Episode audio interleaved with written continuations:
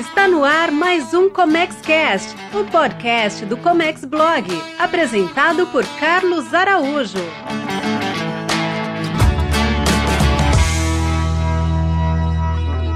Olá, muito boa noite, seja muito bem-vindo, seja muito bem-vinda. Essa é a nossa live semanal, live de hoje, número 20 do Comex Blog Live, uma live temática em que toda semana a gente traz um assunto relevante. E o assunto de hoje, além de relevante, é amedrontante, porque quando você fala em algo penal, dá medo, e é para ter medo mesmo.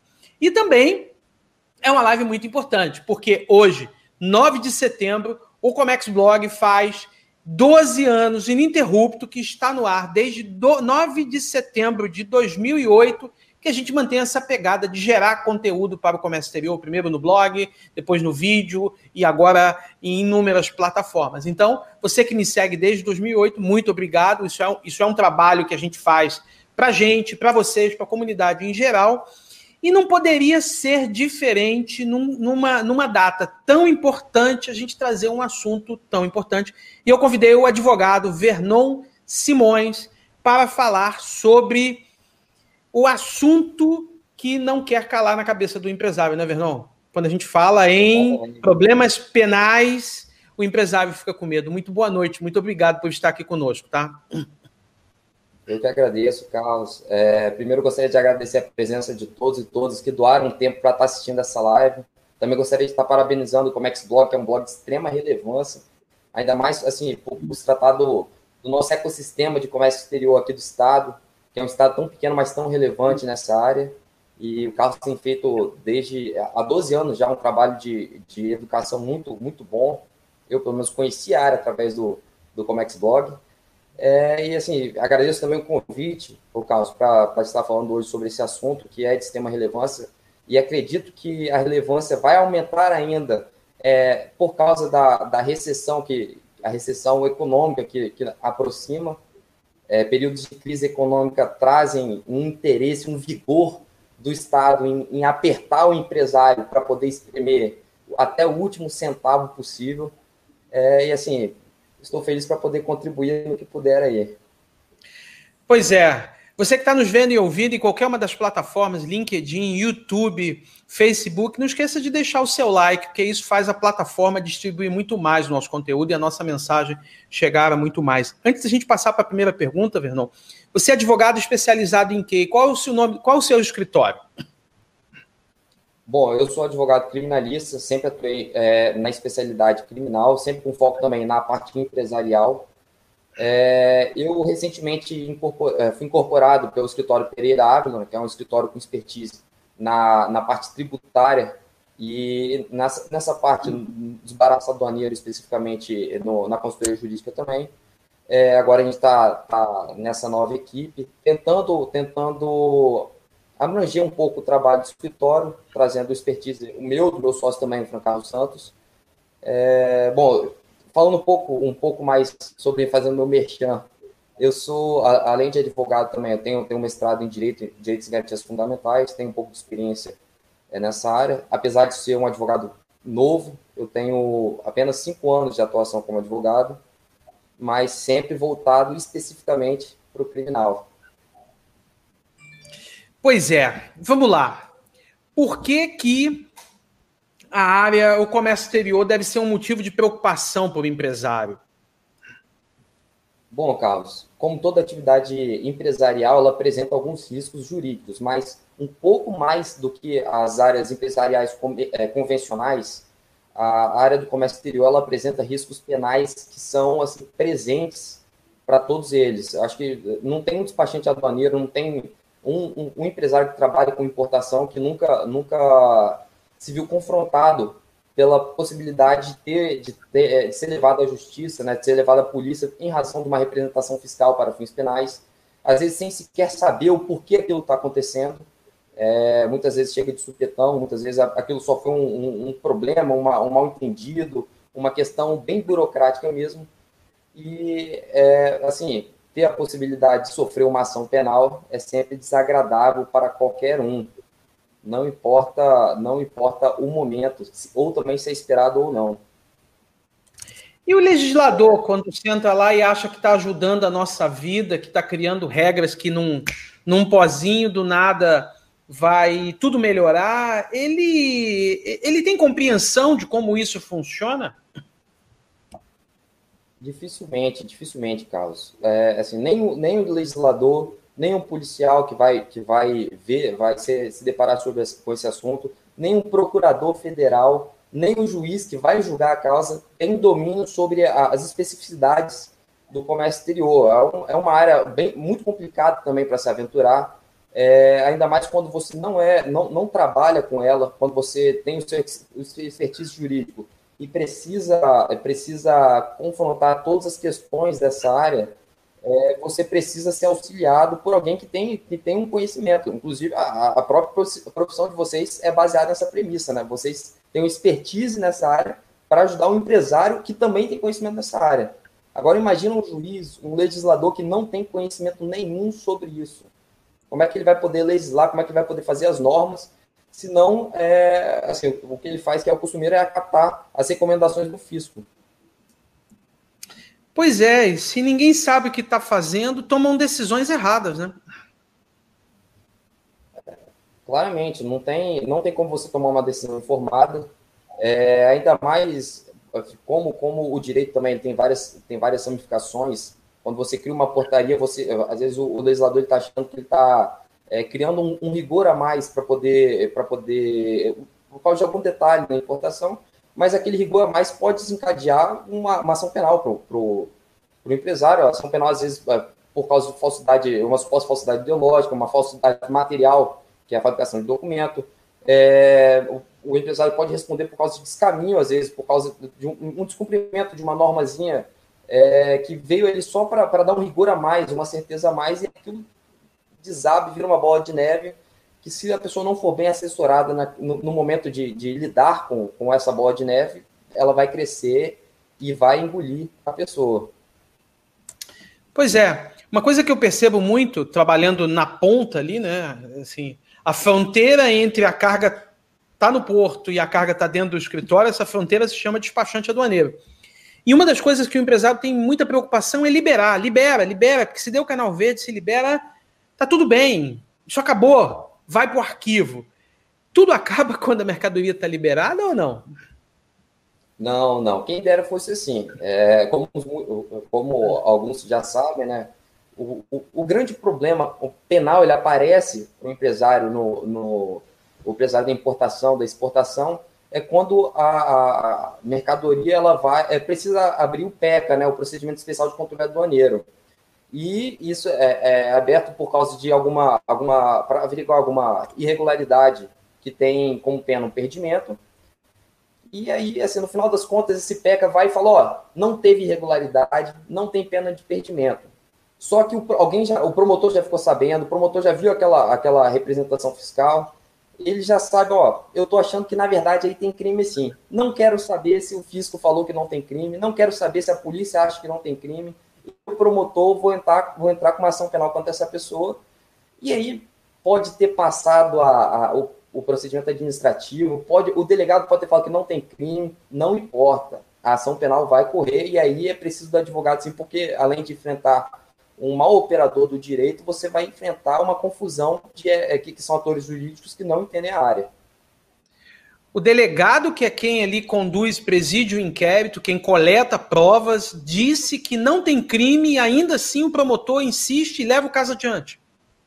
Exatamente, isso é muito comum. É, por exemplo, no caso de é, a interposição fraudulenta, a interposição de terceiro, o fisco vai lá, faz a, a, a pede, solicita todos os documentos no, no procedimento administrativo, viu que, ó, tô achando que isso aqui na verdade é crime sim, faz a representação fiscal para fins penais, encaminha para o promotor, o promotor manda para o delegado, o delegado fala, ó, isso aqui na verdade é um mal entendido, conversei com todo mundo, não tem crime nenhum aqui, o promotor fala, ó, sinto muito, mas eu discordo.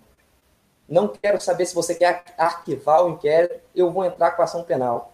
E é, e é o que acontece, é o comum mesmo. A Polícia Federal tem um, um, posicionamento bem conservador na, no indiciamento desse, de crimes aduaneiros, né? Então, não é uma coisa tão comum assim eles recomendarem o prosseguimento do inquérito. Já o Ministério Público Federal, que, é, que gosta, tem, tem tesão em dar prosseguimento a esse tipo de ação.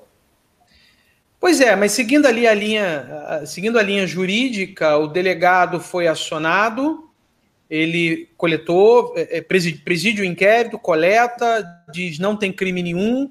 Cabe ao Ministério Público, então, como guardião da lei, analisar aquilo que veio decidir se vai abrir o processo ou não. Ele abre, e aí o juiz vai aceitar ou não, mas o juiz também não conhece nada, acaba aceitando que o Ministério Público faz, e a confusão está criada, então a confusão está criada. E assim, é muito comum, é, o Ministério Público Federal, ele age, ele, ele tem uma estratégia, tem uma estratégia jurídica quando ele entra com a denúncia também, quando ele entra com essa ação.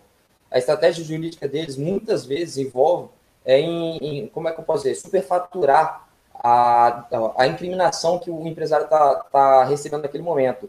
Por quê? Ele tem um objetivo muito claro de impedir que aquele, aquele empresário possa poder, é, possa é, se utilizar de alguns recursos é, descriminalizatórios que a gente tem na lei, como o acordo de suspensão penal, que permite, quando a, a, a pena chega a ter determinado ponto. É, e assim, o Ministério ele prefere que o processo tenha uma continuidade, chegue até a audiência, vá até o momento da sentença, para poder falar: olha só, eu acho que ele merece sim esse, é, é, é gozar desse esse instituto, então eu vou abrir mão da minha acusação aqui desse crime, ou senão desse instituto jurídico que permite que esse crime seja superfaturado, para poder é, acabar com o processo. Muitas vezes ele faz isso também quando ele vê que não tem chance nenhuma de sucesso naquele processo. Basicamente fala: olha só, empresário, essa é a sua chance de sair de um processo de 20 anos, que é mais ou menos isso aí que pode demorar, bastando você pagar um valor mensal aí por, não sei, uns seis meses, ficar se apresentando aqui na, na Vara Federal de Vitória, do Rio de Janeiro, independente de onde, por tanto tempo. Pois é, parece absurdo para quem não é operador de direito ouvir um negócio desse. O comércio exterior já carrega consigo inúmeros problemas, inúmeras burocracias, e você ainda por um algo que não foi muito bem compreendido por toda a cadeia, chega lá na frente para alguém dizer, não, não era bem assim. Em seus anos de experiência e o que você vê e acompanha no, no, nos tribunais, uh, o que mais se vê em representação para fins penais? O que, que é muito comum? Bom, as coisas mais comuns que é, é assim, a gente vê aqui no escritório, que eu cheguei a atuar como advogado, foram, foram duas questões repetitivas, né? Ah, teve o PECA por causa de, de alguma questão de subfaturamento, é, o empresário foi acusado de falsidade ideológica, ou seja, ele colocou, foi acusado de ter, de ter mandado o exportador constar no faturamento do produto um valor a menor do que o valor de mercado, um valor a menor do que foi pago, é, com o fim de, de pagar tributos a menor, ou se não também é, a questão da interposição fraudulenta de terceiro, que é quando o empresário ele faz uma operação como se fosse para ele, mas na verdade tem uma outra pessoa interessada no resultado daquela importação. Esses dois casos, a, a, o resultado jurídico penal final é uma acusação por falsidade ideológica. Basicamente, ó, ou você pediu para o empresário, para o exportador, constar no faturamento um valor que não é o real, ou você colocou na declaração de importação que essa importação é para você, quando na verdade ela é por conta de ordem de terceiro. É, esse tipo de, de, acusação, ela é, geralmente acarreta uma pena um pouco baixa, mas como eu falei, o Ministério Público costuma utilizar de alguns institutos jurídicos para superfaturar a pena, por exemplo, acusar um cara que fez uma importação de, de cinco, seis containers é, da prática de, de é, é, concurso material de crimes, que é quando você pratica mais de uma ação em contextos diferentes e essa todo cada crime conta isoladamente, ao invés de considerar tudo aquilo um crime só contra cada container como se fosse um crime. Aí a, a pena vai lá em cima, só que dificilmente se sustenta nos tribunais superiores esse tipo de, de prática, problema é que dá uma, uma dor de cabeça enorme para o empresário ter que, um, ter uma ação penal contra ele, que aí pode ter envolvimento de jornal, se procurar o nome da pessoa no Google, o, o sistema de busca do tribunal aponta que está tendo uma ação penal contra aquela pessoa, que aquela pessoa é um réu é, penal. Então tem essa série de questões. É, mas na minha experiência são essas duas questões que mais, que mais apitam em representação fiscal para fins penais. A questão do faturamento e a questão da interposição fraudulenta de terceiros. Pois é, mas eu já li mais de uma vez que o subfaturamento sozinho não é motivo para abertura de um procedimento especial de controle, PECA, né? Isso é fato? Sim, a gente tem um entendimento do, do uma formação da jurisprudência, né, um entendimento consolidado do nosso Supremo Tribunal Federal, que no caso o subfaturamento, quando ele é na forma da, da falsidade ideológica, ou seja, quando você pede para alguém constar um valor a menor na, na nota fiscal, na, em qualquer documento comprobatório, isso sozinho não pode abrir o PECA. É, mas é, é, só nessa modalidade. Por exemplo, se for por, por fabricação do faturamento, da, da, do documento de faturamento, fabricação de um documento público também, a falsificação do, da forma do documento, aí pode abrir o PECA para subfaturamento. Mas a forma mais comum é o subfaturamento pela, pela falsidade ideológica. A questão é que, geralmente, quando cai na mão do fisco, o fiscal é esperto, então ele não deixa, ele não deixa só por essa questão, ele coloca uma série de outras questões também ali é, aponta que, que a, o, o, exportador, na verdade, não é aquele que está apontado ali, aponta que tem falsidade no, no, importador final, aponta que tem falsidade no contribuinte, no contribuinte final do, do produto, só para poder garantir que o PECA vai continuar. Só o subfaturamento em si, por si só, já derrubaria o PECA, né? É, se fosse só um, a, o, a, o fisco tenta abrir um PECA porque tá, tá, ele acredita, o fiscal acredita que está subfaturado, é, porque o valor que consta na, na, na, nota lá não é aquele não. Só com isso ele não pode abrir o PEC. Se ele abrir um PEC só com isso, você pode procurar um advogado, que é o que geralmente como procura a gente, para entrar com o mandado de segurança para tentar trancar aquele PECA, para impedir até que haja uma representação fiscal para fins penais entendeu? Porque Sim. o procedimento administrativo aduaneiro para poder é, tratar para esse caso é o de multa comum, não é o, não é o de pena de perdimento. Tem uma pergunta muito interessante do Ludmir aqui, que ele fala o seguinte: a mercadoria caiu em canal cinza, que é um canal de verificação, porque o fisco não concorda com o preço, e, e indicando que e o preço não foi subfaturado, mas na cabeça do fisco esse preço está subfaturado. E o que acontece na prática é que o fisco vai usando todo o seu poder para reter essa carga e com isso aumentar custo, na tentativa de você dar algum elemento para ele para dizer que o preço está subfaturado. Isso é uma situação que não tem PECA e ele está perguntando se cabe um mandato judicial para liberação. Cabe? Cabe, cabe sim, é bem comum, inclusive é uma prática, é, é, é um trabalho que é. Acho que é o trabalho mais comum aqui do, do, do Pereira Ávila é, que é basicamente o seguinte: conseguir uma liminar, liminar para liberar a carga.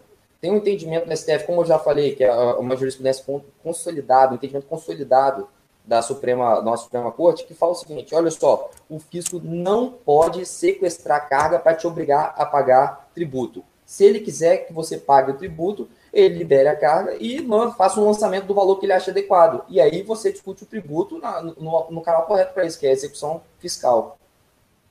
Súmula 321, é isso? Estou errado? Não sei. 323.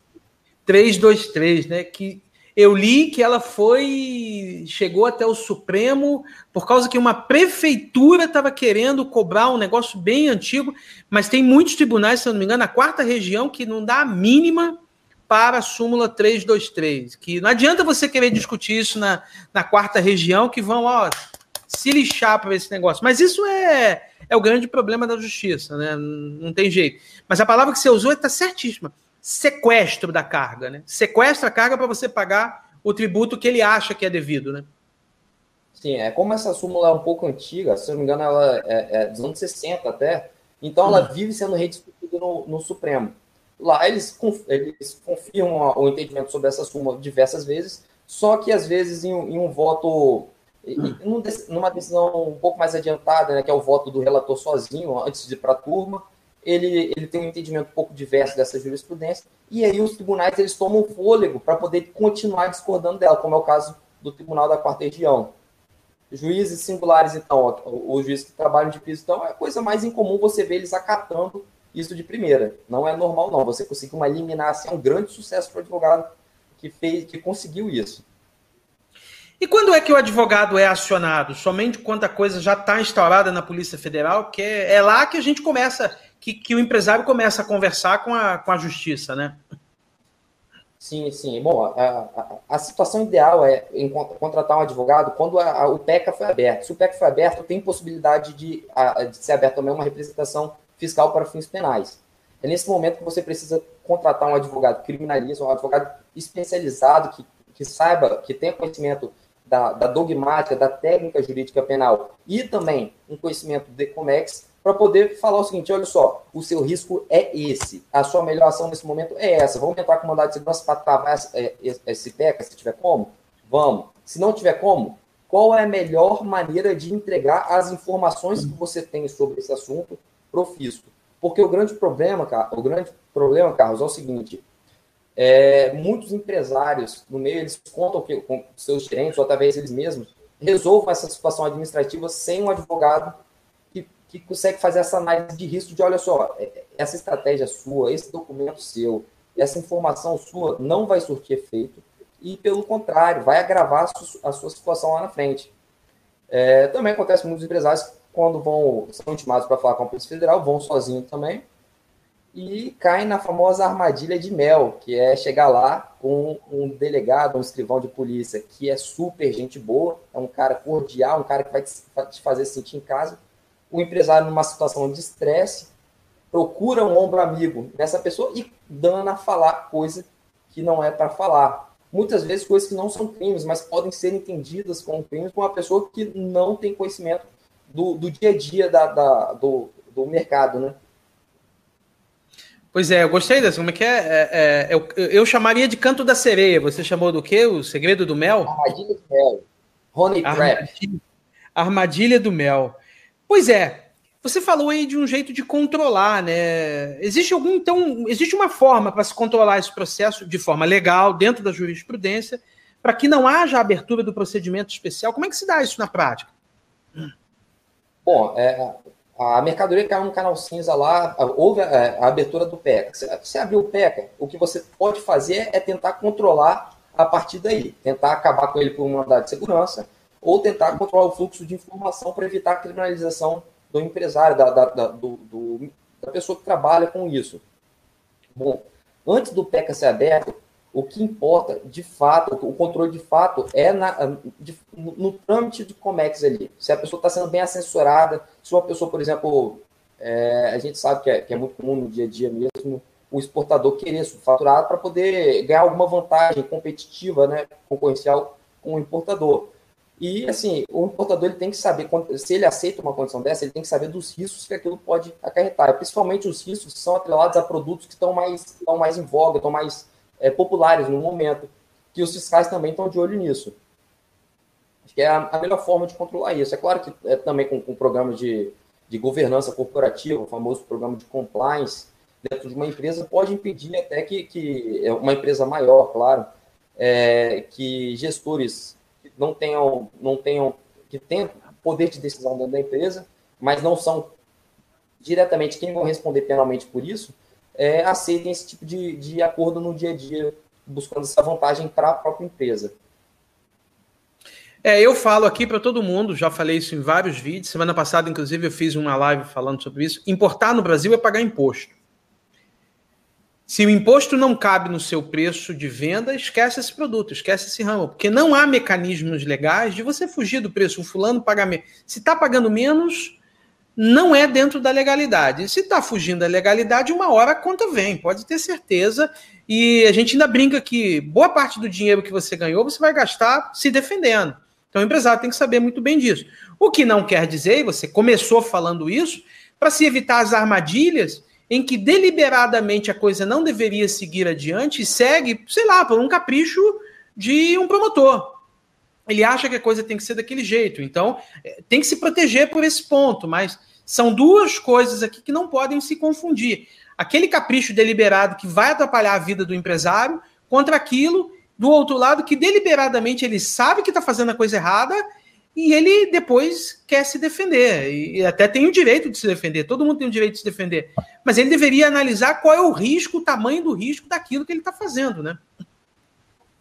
Sim, sim. É, bom, como qualquer prática de mercado, o empresário ele quer saber qual é a vantagem competitiva que ele consegue ter ali. Se ele está no, no ecossistema de comércio exterior que todo mundo está abusando de a, a, alguma irregularidade, alguma ilegalidade para conseguir essa vantagem, é claro que o empresário vai se sentir tentado, porque senão ele não funciona também no mercado ali. E entre a opção de falência e a opção de correr um risco, que tem muita gente correndo, muitas vezes ele vai querer correr esse risco. Agora, se, se essa toma, a tomada dessa decisão foi orientada ou não, são outros 500. É, um cara que é novo no, no, no, mercado, que acabou de abrir uma empresa de importação, oferecem para ele uma vantagem competitiva para fazer uma, uma operação simulada, no caso, uma operação de interposição fraudulenta de terceiros, é, pode parecer competitiva para ele, mas como você falou, sai caro.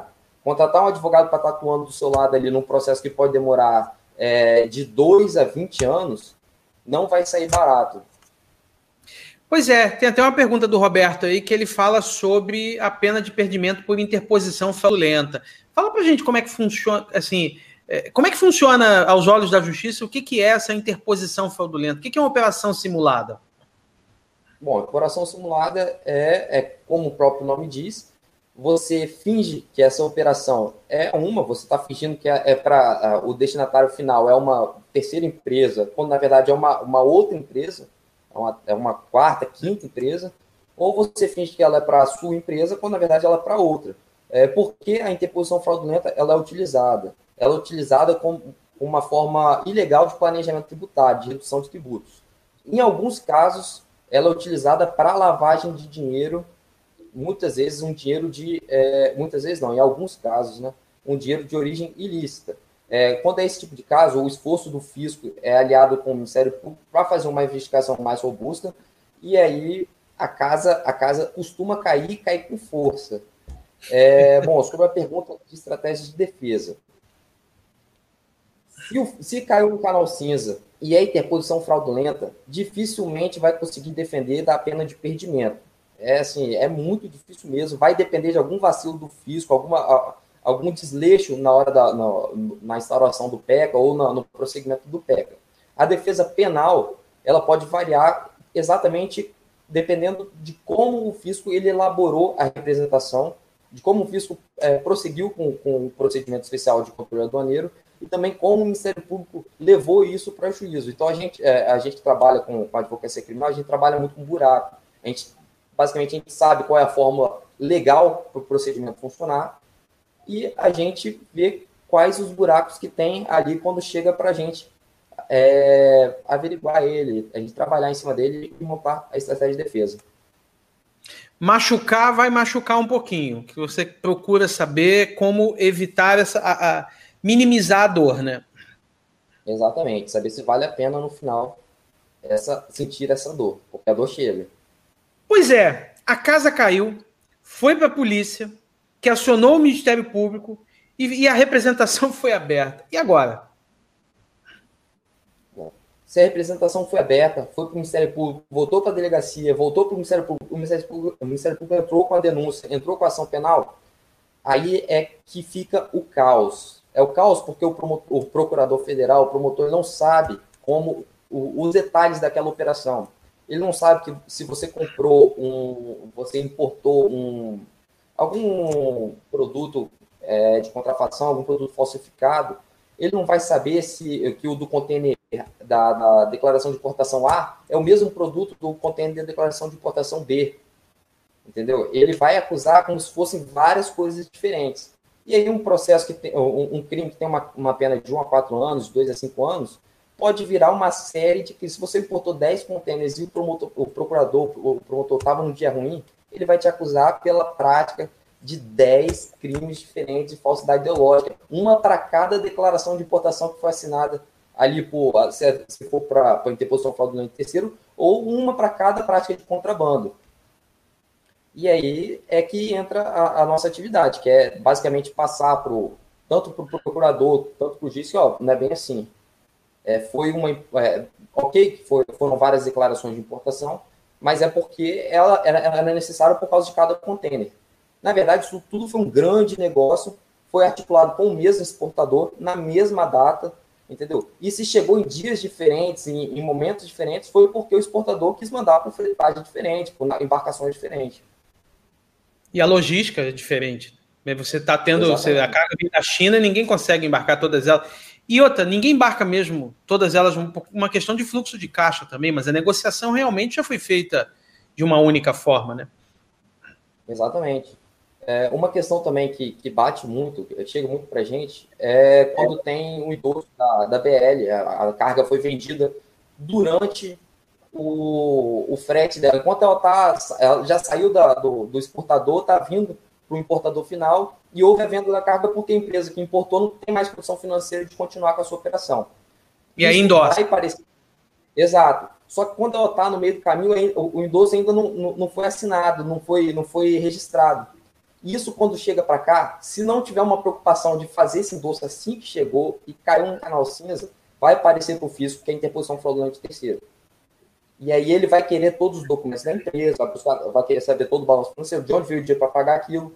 E se a empresa não for arrumada, não tiver isso de, de pronto atendimento, aquilo vai virar uma representação penal, vai para vai o Ministério Público e o Ministério Público vai entrar com a ação falando que você praticou, quando na verdade foi um, um, um comércio um comércio completamente legítimo, um comércio justo, só que ele não entende que é impossível fisicamente você assinar o endosso quando o, o, o documento está em trâmite, está em trânsito.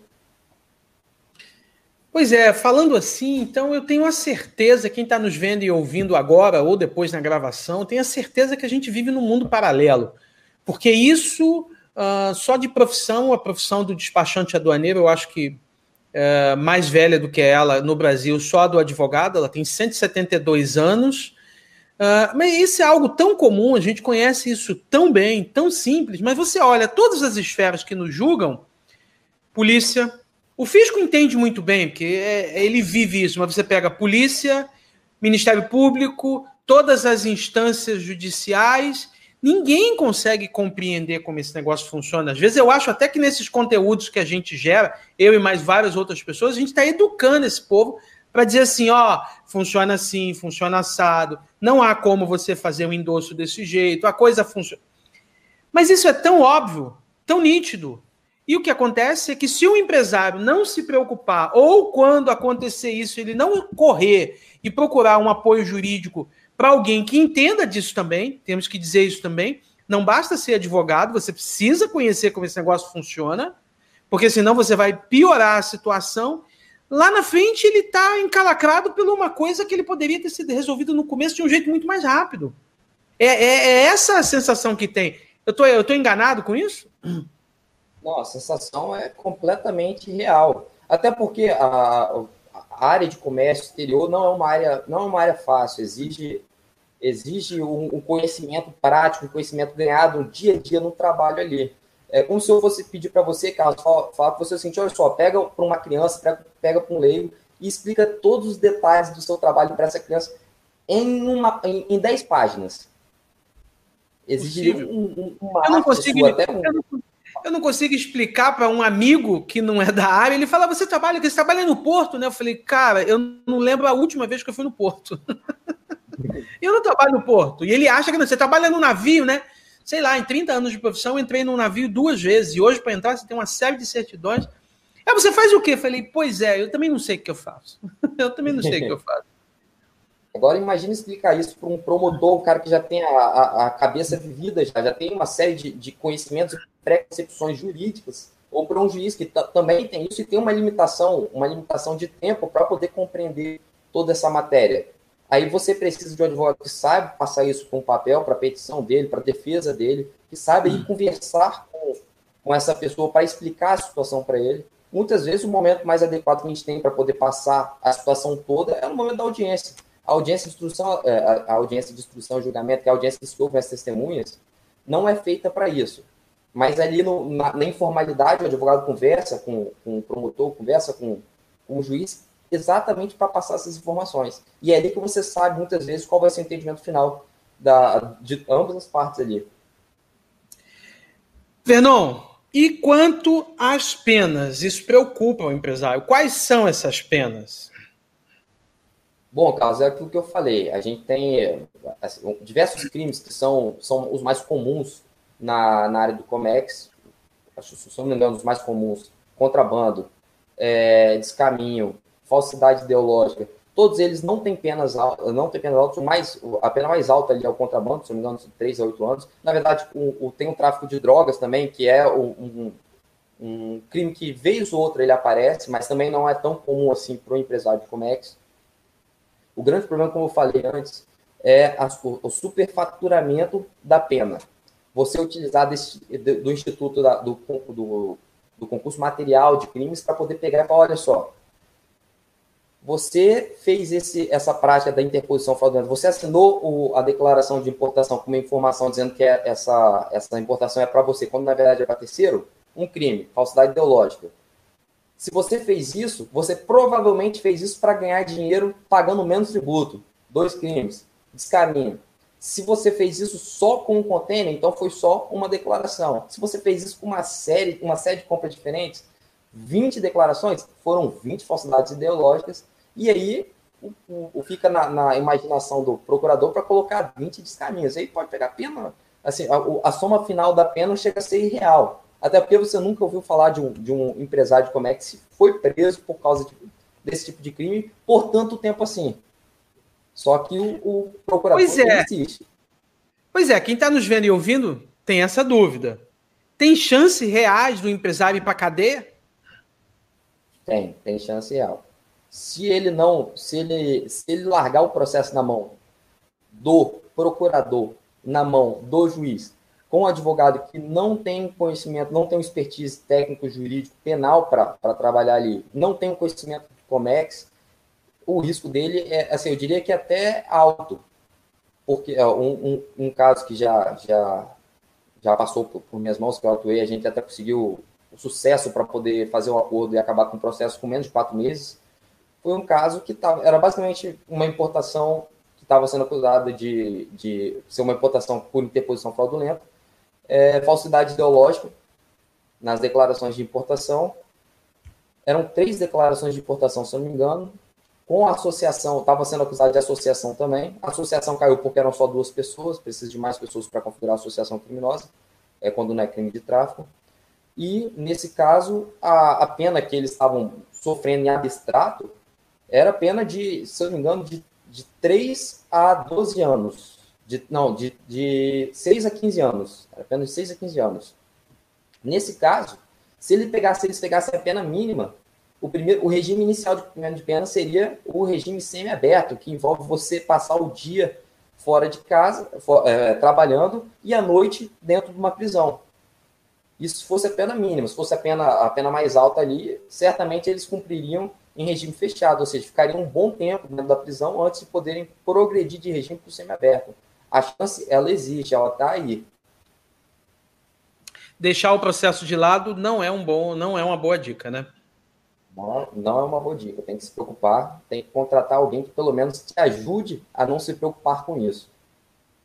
Pois é, eu enquanto despachante que trabalho com papel, eu não tenho mercadorias e, e lá eles me informam que tem um determinado produto e é aquilo com quem a gente trabalha muito bem. Ao vistoriar a carga, tem outro, inclusive produto que é ilícito. Eu tenho culpa? Eu serei preso? Como é que o fisco e as autoridades policiais me veem que sou essa fronteira ali que está na conferência aduaneira, conferência física? Bom, como a, as autoridades públicas, policiais principalmente, eles, eles veem o despachante aduaneiro como uma fonte de informação é, eles vão até você para saber basicamente quem é seu cliente, quais são os detalhes dessa, dessa operação, e eles vão tentar saber se você fez algum, é, ajudou o cliente a trazer aquilo ali, se você teve algum envolvimento na operação do cliente, envolvimento ativo para saber é, se você fez a ponte entre o cliente e o vendedor para trazer aquele produto ilícito, ou se você, no momento da vistoria, tentou ocultar aquele produto, tentou ativamente, ah, pegou, colocou é, colocou no bolso, se, se cabe no bolso, ou tentou cobrir com alguma toalha no momento dele para não ser pego. E se esse foi o caso, aí você tem, é, você é, se inclui né, na, na, responsabilidade penal, podendo responder pelo, pela participação naquele crime, mesmo sem ter a vantagem, a vantagem do lucro final daquele crime, você pode responder. Mas são só nessas situações onde o, o despachante aduaneiro ele se envolve, ele tem uma ação ou uma omissão relevante para que aquele crime se concretize. Pois é, é situações, situações em que o fisco me pressiona, porque o policial nunca vai ser legalzinho comigo, ele já vai dizendo você tem culpa.